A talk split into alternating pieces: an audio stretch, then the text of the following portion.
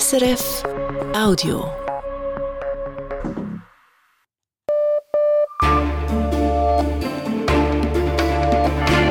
Radio SRF Echo der Zeit mit Brigitte Kramer. Die Themen vom Samstag, dem 13. Januar. Taiwan wählt den China-kritischen William Lai zum neuen Präsidenten. Peking dürfte das nicht gefallen. Nationalrat Marcel Dettling will SVP-Präsident werden, linientreu und mit klarer Haltung. Wischiwaschi ist in einer anderen Partei angesiedelt in der Schweiz. Das können wir nicht brauchen bei uns. Und mit mir kommen zu jemandem rüber, der klar ist in der Ausrichtung, klar in der Haltung. Und ich gebe mir oft auch Mühe, klar in der Aussage. So der Landwirt aus dem Kanton Schwyz. Italien und der römische Gruß. Das Land habe nie wirklich aufgeräumt mit der faschistischen Vergangenheit, so unser Korrespondent in Rom. Und die Concorde ist Geschichte, der Traum vom Überschallflugzeug aber blieb, sagt der Luftfahrtexperte Bernd Liebhardt. Das ist ein menschliches Bedürfnis nach höher, schneller, weiter. Der neueste Chat kommt von der US-Raumfahrtbehörde NASA und er soll ohne Überschallknall fliegen. Der Dachverband Schweiz-Palästina hatte für heute zu einer Kundgebung in Basel aufgerufen. Über 2000 Personen sind dem Aufruf gefolgt. Mehr dazu in der Nachrichtenübersicht mit Tobias Meyer. Die Basler Polizei spricht von 2000 bis 2500 Personen, die an der Kundgebung teilgenommen haben. Sie forderten unter anderem einen sofortigen Waffenstillstand im Gaza-Krieg und dass sich die Schweiz im UNO-Sicherheitsrat dafür einsetzt, dass Israel sanktioniert wird. Es habe keine Zwischenfälle gegeben, sagte unsere Korrespondentin vor Ort. Die Stimmung sei friedlich gewesen. Der Dachverband Schweiz-Palästina besteht laut eigenen Angaben aus rund 80 Verbänden und Interessensgruppen. Die Walliser Behörden nehmen eine katholische Privatschule unter die Lupe. Grund seien Missbrauchsvorwürfe, sagte der Walliser Bildungsdirektor Christoph Derbele zum Westschweizer Radio RTS nach einem Bericht der Zeitung Le Temps.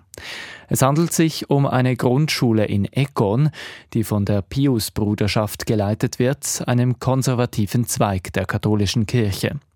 Ein ehemaliger Schüler hatte zu Le Temps gesagt, er habe dort in den 80er Jahren Gewalt erlebt. Er sei mit heruntergelassener Hose mit Stöcken geschlagen worden. Auch in einem Internat in Frankreich, das der Bruderschaft nahestehe, habe er körperliche, psychische und sexuelle Gewalt erlitten. Laut der Walliser Regierung soll nun untersucht werden, ob es solche Praktiken an der Schule in Econ immer noch gibt. Die Pius-Bruderschaft wollte gegenüber Le Temps keine Stellung nehmen. Nach einem dreitägigen Streik der Lokführerinnen und Lokführer ist der Verkehr in Deutschland heute Morgen wieder planmäßig und reibungslos angelaufen.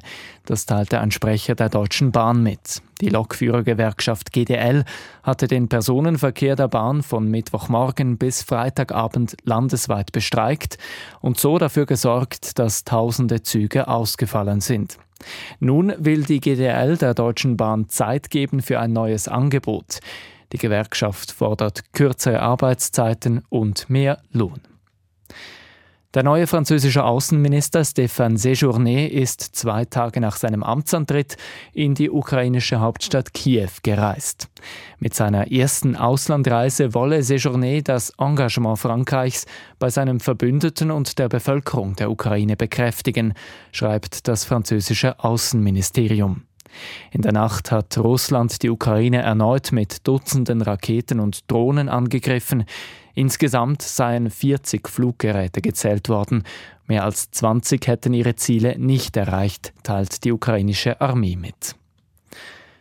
Die US-Luftfahrtbehörde hat das Flugverbot für die Boeing 737 MAX 9 auf unbestimmte Zeit verlängert. 171 Maschinen dürfen nicht mehr fliegen, mindestens bis die Überprüfungen der Maschinen abgeschlossen sind. United Airlines und Alaska Airlines, die beide diesen Flugzeugtyp einsetzen, haben bereits hunderte Flüge gestrichen. Letzte Woche war bei einer neuen Boeing 737 MAX 9 auf fast 5000 Metern Höhe ein Bauteil ausgerissen und hat ein großes Loch in der Kabine hinterlassen. Der Schweizer Skirennfahrer Marco Odermatt hat das traditionsreiche Lauberhornrennen gewonnen. Sportredaktor Marcel Melcher. Olympiasieger und Weltmeister war Odermatt schon, nun ist er auch Lauberhornsieger vom Originalstart. Auf der längsten Weltcup-Abfahrt der Welt distanzierte der 26-Jährige die Konkurrenz deutlich. Einzig Cyprien Sarrazin aus Frankreich verlor als Zweiter etwas über eine halbe Sekunde. Auf Rang 3 büßte der routinierte Italiener Dominic Paris bereits rund zwei Sekunden auf Odermatt ein. Zweitbester Schweizer ist heute Nils Hintermann auf Platz 8. Auch die heutige Abfahrt wurde von schweren Stürzen überschattet.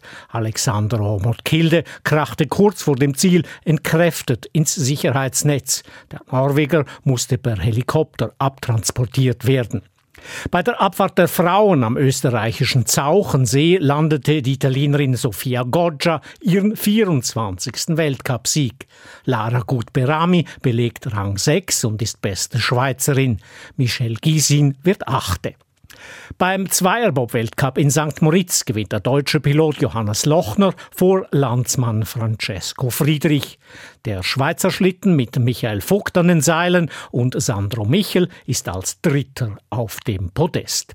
Auf Rang 4 fährt Simon Friedli mit Anschieber Andreas Haas. Bleibt das Wetter, Tobias Meyer. Die Nacht wird teils klar und kalt. Es kühlt auf minus 4 bis minus 8 Grad ab. Der Sonntag beginnt dann sonnig, im Flachland stellenweise neblig. Am Nachmittag ziehen aus Westen immer dichtere Wolken auf. Die Höchstwerte liegen im Norden bei 0 bis 3 Grad, im Süden bei 6 Grad. Taiwan hat heute einen neuen Präsidenten und ein neues Parlament gewählt. Die China-kritische Regierungspartei gewinnt und stellt für eine dritte Amtszeit den Präsidenten. Der Gegenkandidat der Opposition hatte seine Wahlniederlage vor wenigen Stunden eingestanden. Die Wahl in Taipei mitverfolgt hat unser Ostasien-Korrespondent Samuel Emch. Überraschend früh konnte Regierungskandidat William Lai seinen Sieg feiern und erklärte den Wahlkampf für beendet. In Richtung Opposition forderte er, die Emotionen nun wieder runterzufahren. Der Wahlkampf war teils hitzig und er war geprägt von knappen Wahlprognosen, Drohungen und Warnungen aus China und einer gewissen Verunsicherung in Teilen der Bevölkerung. Diese spürte man auch am Wahltag. Begonnen hatte diese mit Sonnenschein und warmen Temperaturen. Trotz oder vielleicht wegen des guten Wetters waren die Menschenschlangen vor den Wahlbüros kürzer als bei den vergangenen Wahlen. Knapp über 70 Prozent der 19,5 Millionen Wahlberechtigten stimmten für einen der drei Präsidentschaftskandidaten. Eine junge Frau, die extra aus China anreiste für die Wahlen, fasste nach ihrer Stimmabgabe zusammen, um was es ihrer Ansicht nach bei der Wahl ging.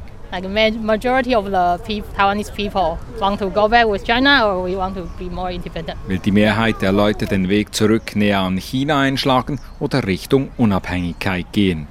Die dreifache Mutter ist verunsichert, ob Taiwans Bevölkerung wirklich unabhängig bleiben will. Yeah, very worried. Die Verunsicherung dürfte sich schnell gelegt haben, nachdem die Urnen geöffnet und jede Stimme einzeln verlesen wurde. Regierungskandidat Lai lag von Beginn der Auszählungen an in Führung. Der Kandidat der pekingnahen Opposition lag gar deutlicher zurück als in den meisten Umfragen prognostiziert, so dass er früh seine Wahlniederlage eingestand. Gewinnerlei richtete sich derweil in seiner Rede mehrfach an China, betonte, dass Taiwan niemanden provozieren und einfach seine Demokratie behalten wolle. Er streckte auch die Hand zur Kooperation mit China aus.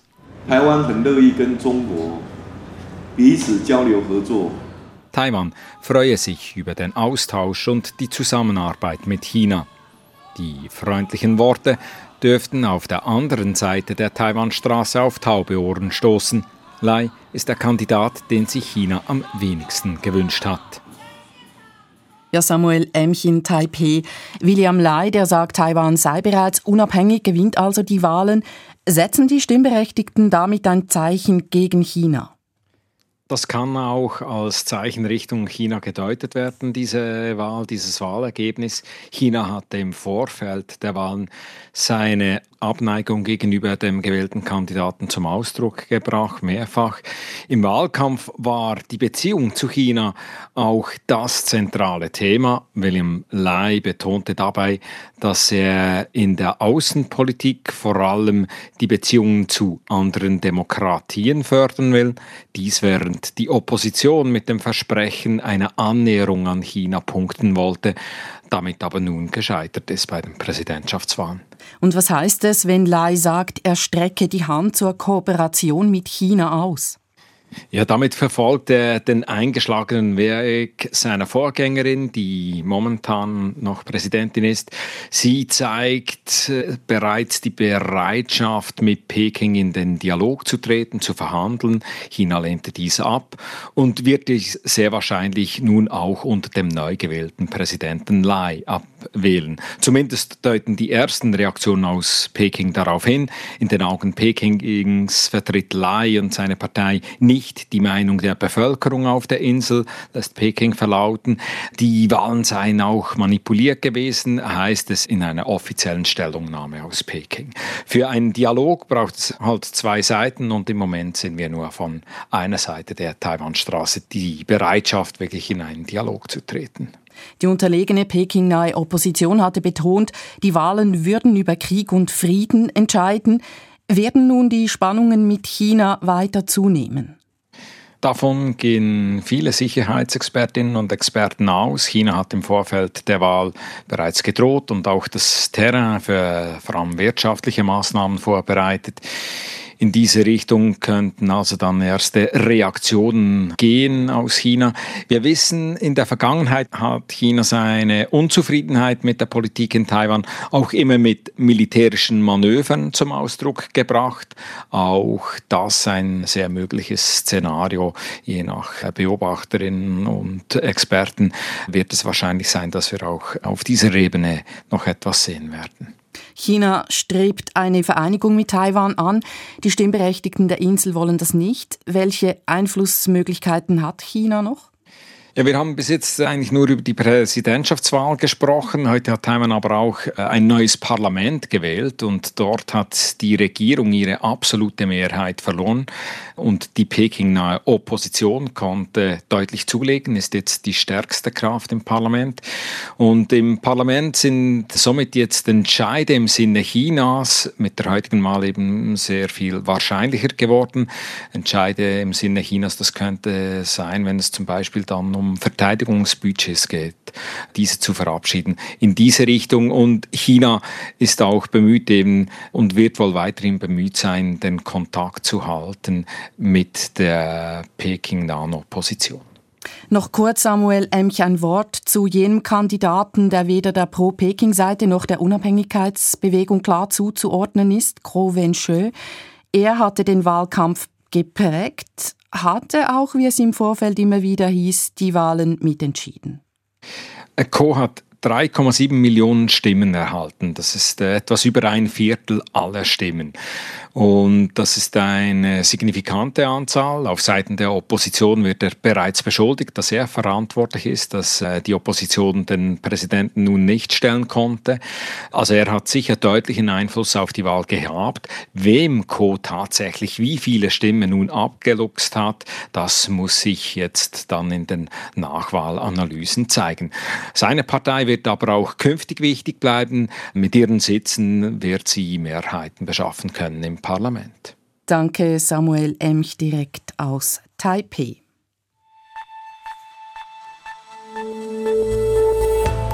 Das ist das Echo der Zeit auf Radio SRF und so geht es bei uns weiter. Mit Marcel Dettling, der sagt, ja, er wolle SVP-Präsident werden.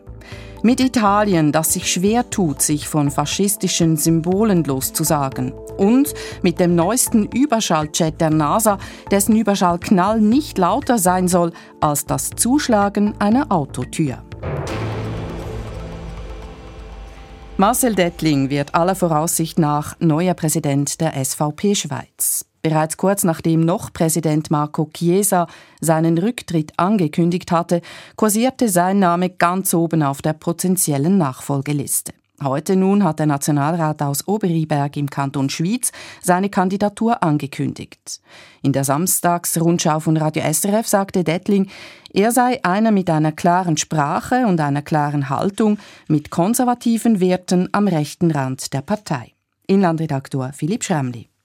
Schon vor vier Jahren, als die SVP einen Nachfolger für den abtretenden Parteipräsidenten Albert Rösti suchte, war Marcel Dettling für viele SVP-Mitglieder der Wunschkandidat. Doch damals winkte Dettling noch ab. Vor vier Jahren war es vor allem ein Entscheid für die Familie, zugunsten der Familie, Betrieb. Es wäre nicht möglich gewesen, mit drei so kleinen Kindern, wie wir damals hatten, das Riesenamt als Präsident der SVP Schweiz gewissenhaft anzunehmen. Mittlerweile habe sich die Ausgangslage aber verändert. Die Kinder seien nun etwas älter und als Vizepräsident, der er bereits ist, vor allem aber auch durch das Amt als Wahlkampfleiter, das er bei den vergangenen National- und Ständeratswahlen bekleidet hatte, konnte sich Dettling bereits an die Aufgaben eines Parteipräsidenten herantasten und kann den Arbeitsaufwand besser abschätzen. Er sei nun bereit, sagte Dettling heute, er wolle dieses Amt und mit dieser Ankündigung hat er den parteiinternen Wahlkampf eigentlich bereits entschieden. Es haben nämlich bereits derart viele prominente SVP-Mitglieder Dettling als ihren Favoriten genannt, dass es unwahrscheinlich ist, dass sich neben ihm noch eine weitere ernstzunehmende Kandidatur ins Spiel bringen wird. Mit Dettling bekäme die SVP einen Präsidenten, der sich selber am rechten Rand der Partei verortet und der gerne klare Worte wählt. Wischiwaschi ist in einer anderen Partei angesiedelt in der Schweiz. Das können wir nicht brauchen bei uns. Und mit mir kommen zu jemandem rüber, der klar ist in der Ausrichtung, klar in der Haltung, klar in der Aussage. Beispielsweise, wenn es um das Kernthema der SVP geht, die Zuwanderung. Dettling will die Migration radikal einschränken, unter anderem mit einer sogenannten Grenzschutzinitiative, welche die SVP derzeit vorbereitet, und er sei auch bereit, darüber nachzudenken, ob die Schweiz aus der Genfer Flüchtlingskonvention austreten soll. Dann müssen sie auch künden, wenn es so nicht mehr funktioniert. Wenn das muss der Weg sein, müssen wir auch über das diskutieren. Bei der Migration dürfte ein großer Teil der SVP-Wählerschaft die Haltung Dettlings teilen, in einem anderen Punkt aber, der in den nächsten Wochen viel zu reden geben wird, ist die Basis aktuell deutlich gespalten, und zwar bei der Altersvorsorge. In der Romandie etwa empfiehlt die Genfer Sektion der SVP die Initiative für eine 13. AHV-Rente zur Annahme gegen den Willen der nationalen Parteispitze, während in Zürich die SVP ein Anheben des Rentenalters befürwortet, auch das etwas, wogegen sich die Mutterpartei bislang stets gewehrt hat. Dettling ist derweil in beiden Fragen auf der offiziellen Parteilinie. Eine 13. AHV-Rente lehnt er ab und zu einem höheren AHV-Alter sagt er, ich persönlich sehe das sehr skeptisch, wenn man jetzt einfach pauschal sagt, es müssen alle länger arbeiten. Wir haben Leute, die hart arbeiten, ich denke da vor allem an die Handwerker, die sollen gleichgestellt werden wie der, der studiert bis 30, 35, noch ein bisschen arbeiten und mit 55 in die Frühpension geht. Das geht für mich nicht. In der Altersvorsorge mag die SVP derzeit um ihre Positionen ringen, aber wenn es im März dann darum geht, einen neuen Präsidenten zu wählen, dann dürften sich die Reihen wieder schließen, und zwar hinter Marcel Dettling.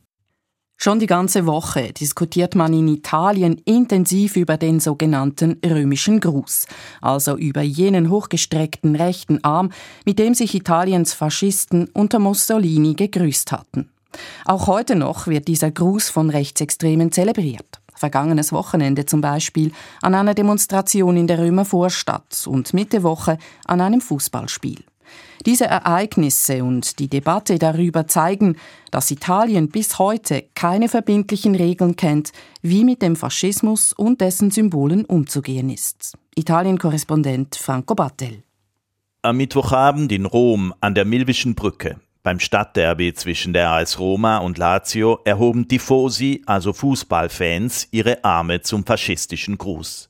Ähnliches war vor einer Woche im Außenquartier Tuscolano passiert. Damals rissen Hunderte, gefilmt von Kameras, ihre rechten Arme in die Höhe an einer Demonstration von Rechtsextremen. Diese gereckten Arme wollen sagen, wir verehren Mussolini, wir machen es öffentlich, wir lassen uns nicht einschüchtern. Seither kommt dieses Thema in Italien nicht aus den Schlagzeilen. Wie kann das passieren nach all den Verbrechen, die Italiens Faschisten begangen haben? Warum schritt niemand ein? Wie stehen wir nun vor dem Ausland da? Die Empörung ist groß. Doch, und das ist der wohl springende Punkt, die Empörung ist keineswegs allgemein. So hat beispielsweise Premierministerin Giorgia Meloni diese faschistische Symbolik bisher mit keinem einzigen Wort verurteilt. Meloni weiß, dass viele Italienerinnen und Italiener auch heute noch meinen, Mussolini der Duce habe viel Gutes getan. Diese Leute hat Meloni stets hofiert und will sie nicht verlieren. Kurz nach dem Krieg entstand in Italien eine neofaschistische Partei, das Movimento Sociale Italiano. Das heißt, Anhänger Mussolinis zogen kurz nach dessen Tod wieder in die Palazzi der Hauptstadt ein, wo sie heute noch sind. Ignazio La Russa, ein engster Vertrauter von Premierministerin Meloni und Präsident der kleinen Parlamentskammer, besitzt in seinem Haus eine Statue Mussolinis, die er Besuchern gerne zeigt. Aber auch die italienische Linke hat stets viel zu wenig unternommen, um faschistische Symbole zu verbannen. Es gibt zwar Gesetze, die solche verbieten, aber sie werden nur lax angewendet. Mitten in Rom, nur einen Steinwurf vom Viminal, vom Innenministerium entfernt, stehen in einem Schaufenster Weinflaschen, auf deren Etiketten Mussolini abgebildet ist. Auch linke Innenminister hat das nie groß gestört. Und ganz in der Nähe des Römer Olympiastadions steht noch heute ein Obelisk, auf dem Mussolini Dux, Mussolini der Führer, eingemeißelt ist. Italien hat nie wirklich aufgeräumt. Aus diesem Grund sind faschistische Symbole im öffentlichen Raum weiter präsent. Die Empörung darüber verhallt meist sehr schnell. Und so ist klar, in Rom und ganz Italien wird wohl auch in Zukunft römisch gegrüßt.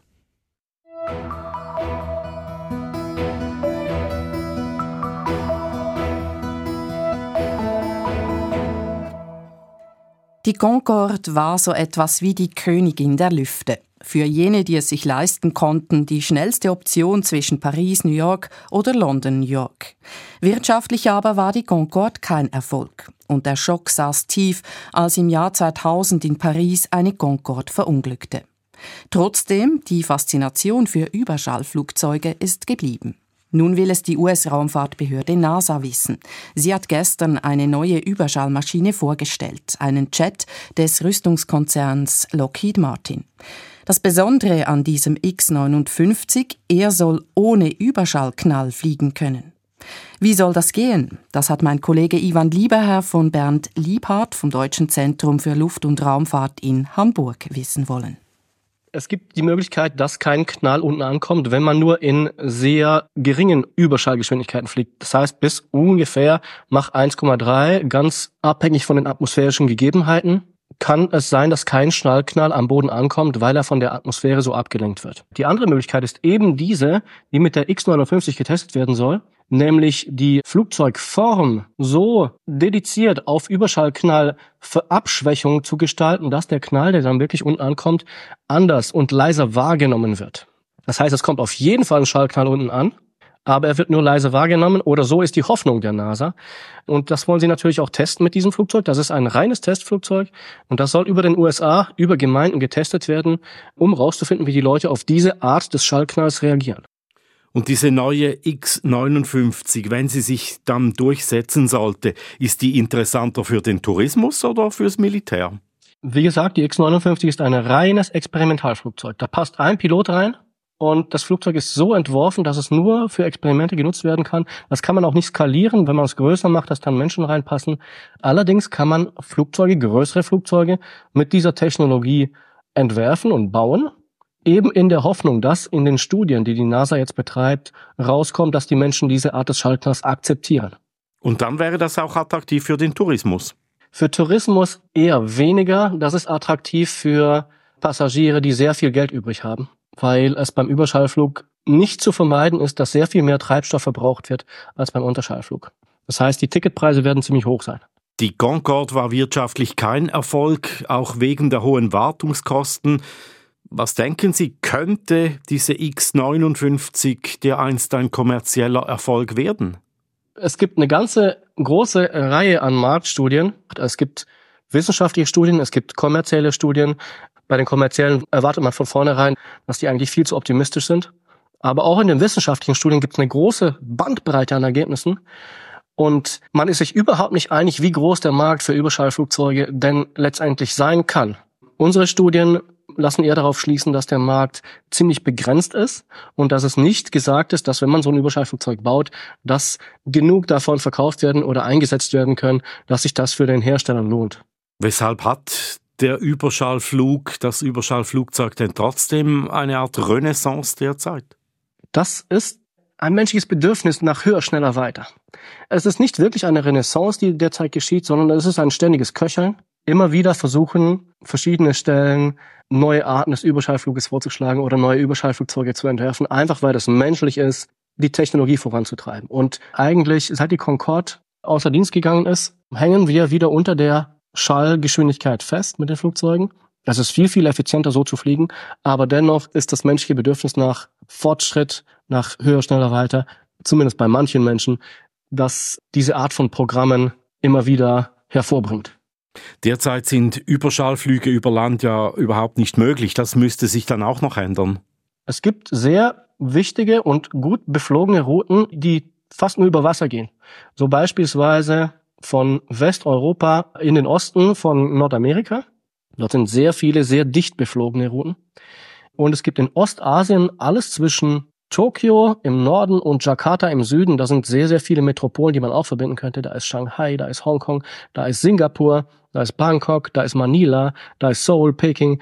Diese ganzen wären Kandidaten für Überschallflüge über Wasser. Also es gibt durchaus jede Menge Routen, aber über Land fliegen würde den Markt ungefähr auf das Doppelte vergrößern. Und der Grund dafür, dass die Amerikaner diesen Überland-Überschallknall reduzieren wollen, ist, dass für sie der heilige Gral ist Coast to Coast. Die möchten unbedingt zwischen New York und LA oder San Francisco fliegen können, weil das für sie die wichtigste Route aus ihrer Perspektive ist. Deswegen wird so viel Mühe reingesteckt, diesen Schallknall so gut es geht abzumindern. In kürzester Zeit um den Globus chatten, wie passt das überhaupt in die heutige Zeit, in der Flüge aus Umweltschutzgründen doch eher vermieden werden sollten?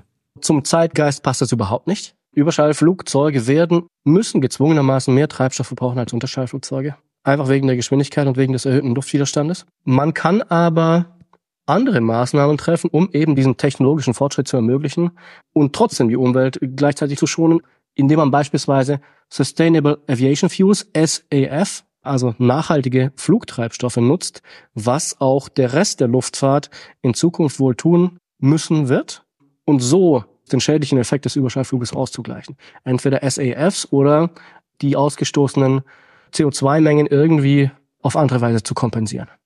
Was ist Ihre Prognose? Wann kann ich von Zürich nach New York mit einem Überschallflugzeug fliegen? Bei Überschall muss man wahrscheinlich sagen, in zehn Jahren gibt es das erste Überschallflugzeug. Und diese zehn Jahre verschieben sich jedes Jahr um ein Jahr nach hinten. Sagt der Luftfahrtexperte Bernd Liebhardt hier im Echo der Zeit.